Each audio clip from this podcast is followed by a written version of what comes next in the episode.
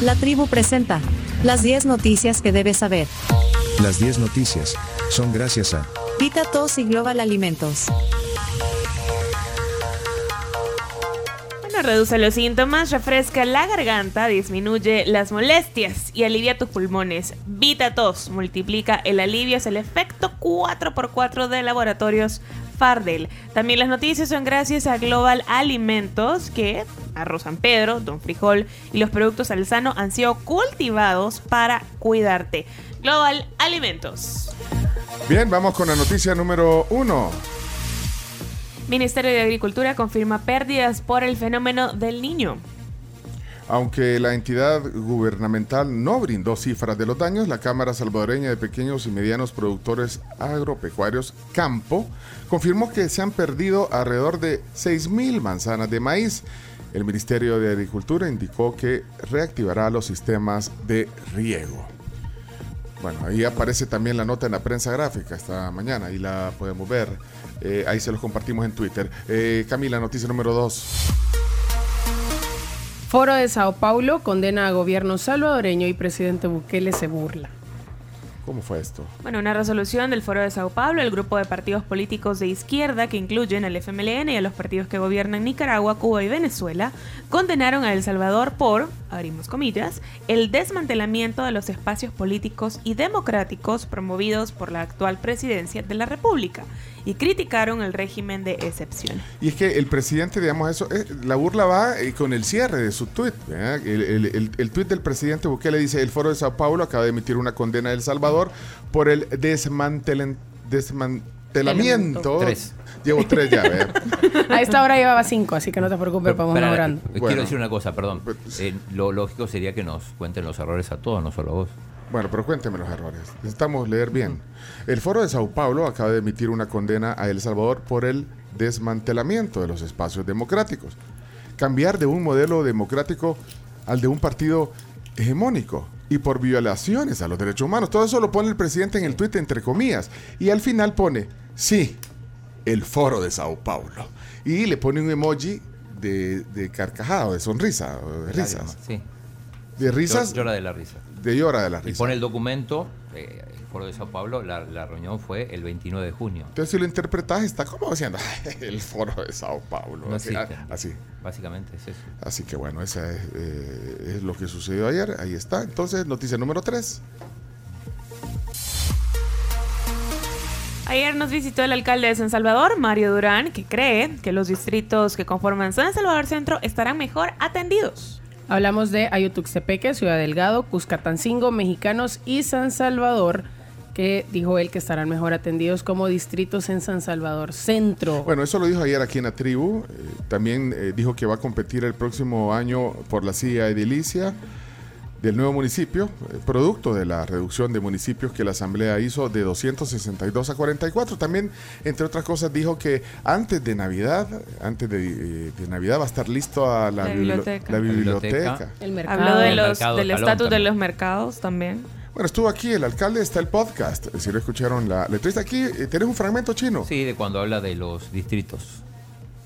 La atención es, depende también de la persona que se elija, ¿no? O sea, yo estoy convencido de que hoy por hoy, o sea, que lo- las ciudades que nos va a tocar, o sea, la- la- las ciudades que componen, los distritos que componen en San Salvador Centro van a estar mejor atendidas que nunca. Es decir, es mi proyección, es lo que yo deseo. Es, es más, tengo ansias de empezar ya a trabajar en, eh, en estos distritos porque, o sea, va- de- tema, por ejemplo, basura, eh, arreglar por completo el tema de basura en los diferentes distritos, el tema iluminación, el tema calles, o sea, hay cosas que hay que, hay que se pueden resolver y que estamos ya proyectándonos para hacerlo. De hecho, ya estamos trabajando, eh, digamos, en la logística.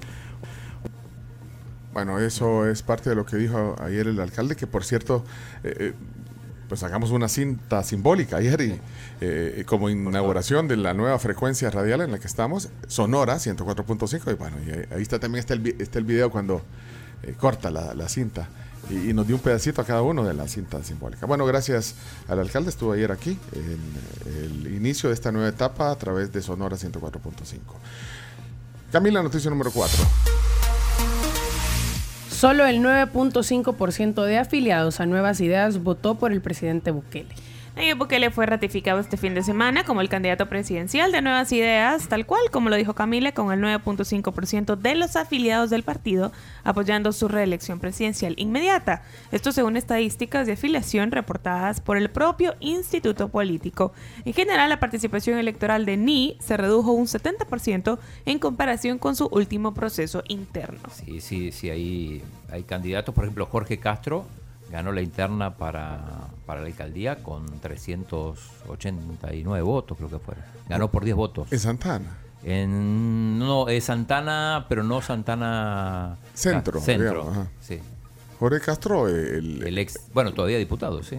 Bueno, Y pero así, por ejemplo, de hecho, Mario Durán recibió 1.900 votos. O sea, no, no tanta gente. Bueno, como era candidato único, o sea, algunos ni se, ni se preocuparon ni ir a votar. Ah, Con un voto. y, era- y- y- y votaron a través del teléfono, eh, con una aplicación. No, no, no, no tuvieron Ah, que sí, ir a sí, votar. podía ser en. Bueno, esas fueron las elecciones internas de Nuevas Ideas. ¿Es Santana Oeste? Oeste, Por el que quiere Chalchuapa ir es. Jorge Castro, Chalchuapa. Invítalo chino un día. Tiene que hacer campaña. Tiene que, no, pero ahorita no comienza la campaña. No, no estés dando idea, chino. La campaña, la campaña- la campaña no. Están eligiéndolo. Bueno, pero tiene que hacerse ver. Bueno, noticia número 5. Presidente del Colegio Médico advierte que el alza de la influenza se hubiera prevenido con la vacunación desde abril. El presidente del Colegio Médico de El Salvador, Roberto Montoya, reiteró ayer la importancia de procurar la vacunación contra la influenza en medio de un incremento de casos de esta y otras enfermedades respiratorias. Hablábamos de eso aquel, aquel día, de, de- de- de que tenemos que ir atentos a la renovación de esta vacuna. La de la influenza debe de ponerse una vez al año. Tenemos palabras de Roberto Montoya, justamente el presidente del Colegio Médico. ha habido problemas en el abastecimiento de, la- de los medicamentos y vacunas o por lo que sea, pero el resultado es el problema. Cuando yo paciente llego y me dicen esto no hay, poco me interesa cuál es la razón, yo lo que quiero es que exista. me la den. Exacto. Así que eh, en ese sentido pues sí hay carencia de, de varias cosas. Cuando me dices las vacunas, específicamente, ¿cuáles podrían ser las más...? La influenza, por ejemplo, y que estamos en el apogeo de... No hay vacuna en este momento. No había venido hace poco, ¿verdad? Y parece que fue problema de retraso en el abastecimiento. Claro, la influenza, si tuviéramos vacuna, a lo mejor bajaría la cantidad. No hay vacunas en el sistema público. Eh, entiendo que varios médicos en el sistema privado sí, tienen, eh, tienen eh, disponibles vacunas contra la influenza. Andan, creo yo, andan entre los 40 y 60 dólares una dosis de, de influenza. Más o menos, sí. Más o menos, ¿eh? en, en lo privado. Lo privado. Noticia número 6. Trasladan a Costa de La Paz una tonelada de cocaína vinculada al cártel de Sinaloa. Nueve días después de haber interceptado una narcolancha a casi mil kilómetros de la Bocana, el Cordoncillo, frente al estero de Jaltepec en La Paz, la Fuerza Naval trasladó ayer a tierra firme el cargamento de droga vinculada con el cártel de Sinaloa, cuyo peso se estima en cerca de una tonelada de cocaína valorada en 27 millones de dólares. Bueno, capturaron a, a tres ecuatorianos y tres mexicanos. Bueno, Leo está aquí. Vamos. No, no, tiene nada que ver. Tenemos la palabra No fue- del no ministro Merino Monroy, justamente hablando de esto. Habla de un récord. Eran tres personas de origen ecuatoriano, pero zarparon de Colombia. Ese mismo día zarparon de México, de la Bahía Paredón, de Tonalá, Chiapas, México. Otra embarcación que es la que eh, van a presenciar acá, de mexicana, con tres eh, ciudadanos mexicanos a hacer la recepción de la, de la droga.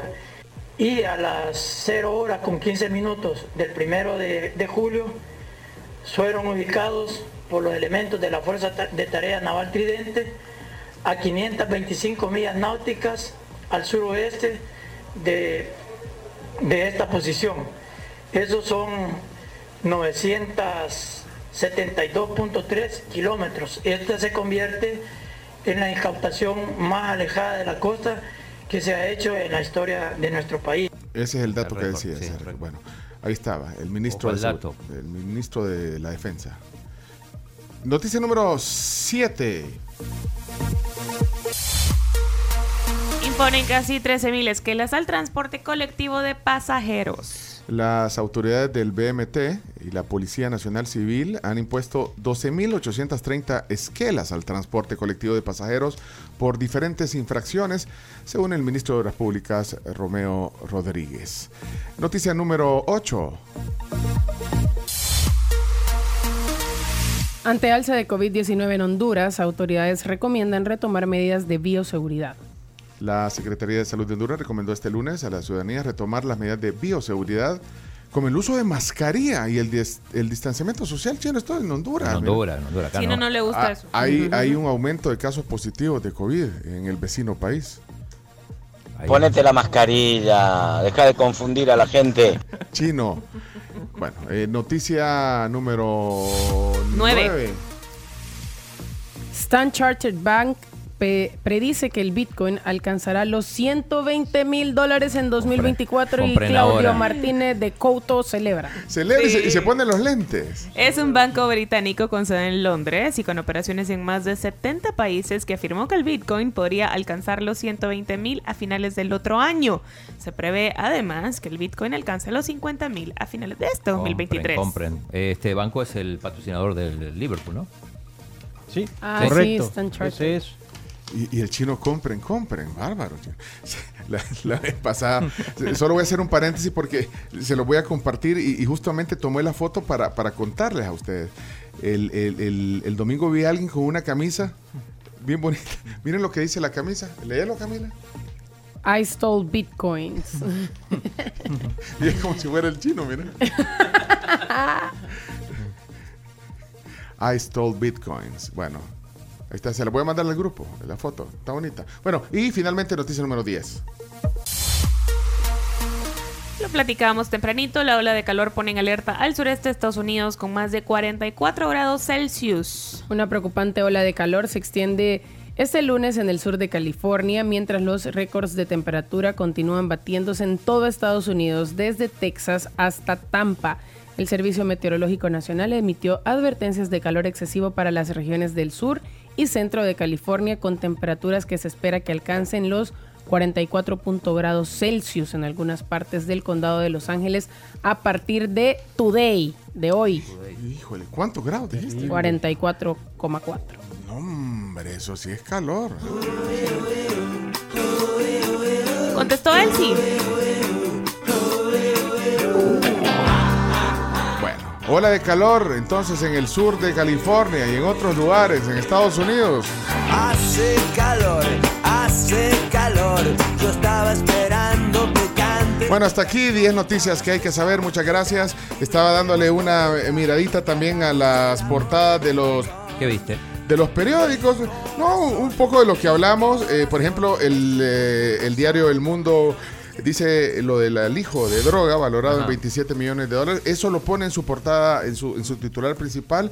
Y también pone a Marcelo Arevalo. Sí, ¿no? de hecho, ¿sabes qué pasó? Eh, está perdiendo 6-5, pero se suspendió por lluvia el partido. Está lloviendo en Londres.